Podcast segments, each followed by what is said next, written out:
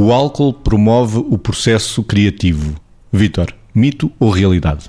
Este é um assunto sensível que se calhar podemos desenvolver mais do que numa rúbrica. Porquê? Porque é facto que o álcool, e há estudos que evocam isso, uma pessoa, ou um conjunto de pessoas, comparado com outro conjunto de pessoas, um dos grupos sob efeito do álcool, há um estudo com uh, diretores executivos criativos em que um grupo bebeu, o outro não bebeu, para tentar perceber quantas ideias criativas e mais rapidamente as produziam. E o que acontece é que as pessoas que beberam produziam mais ideias criativas e em menos tempo. Agora, atenção, porque isto é por uma razão concreta que se pode explicar, mas que também pode ser feita sem ser com álcool, que tem a ver com o facto de o álcool permitir um maior relaxamento.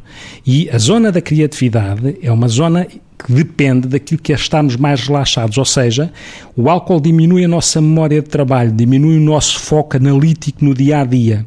E ao diminuir isto, faz com que a zona criativa ou intuitiva fique mais disponível para criar. O problema é que depois, para se tornar a criar, vai ter que se beber mais porque o álcool provoca tolerância e por isso provoca dependência.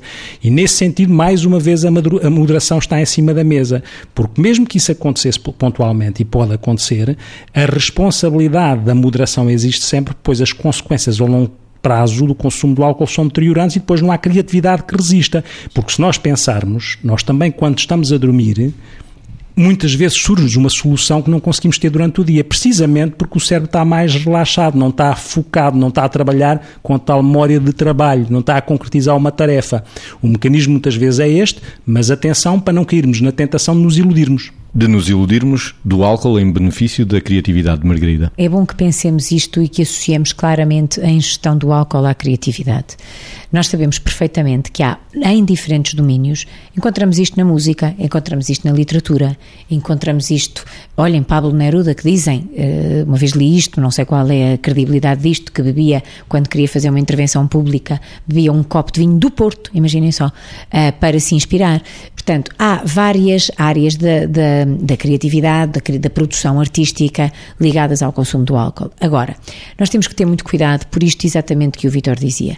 A continuidade de consumo excessivo, continuidade do consumo e depois este consumo tornando excessivo, vai deteriorando as pessoas do ponto de vista das competências cognitivas.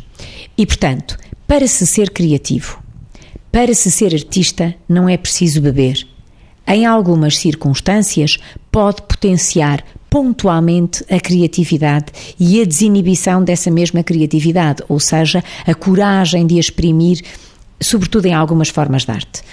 Portanto, é preciso termos cautela, porque então estarmos a dizer que era bom e que esta criatividade é sempre potenciada pelo álcool, então alguém poderia dizer: bom, mas se eu não gosto de bebidas alcoólicas, ou tenho um problema de saúde que não me permite beber álcool, ou até tenho um problema de alcoolismo e estou em recuperação, estou amputado de continuar a criar, de continuar a fazer a minha arte? Definitivamente não.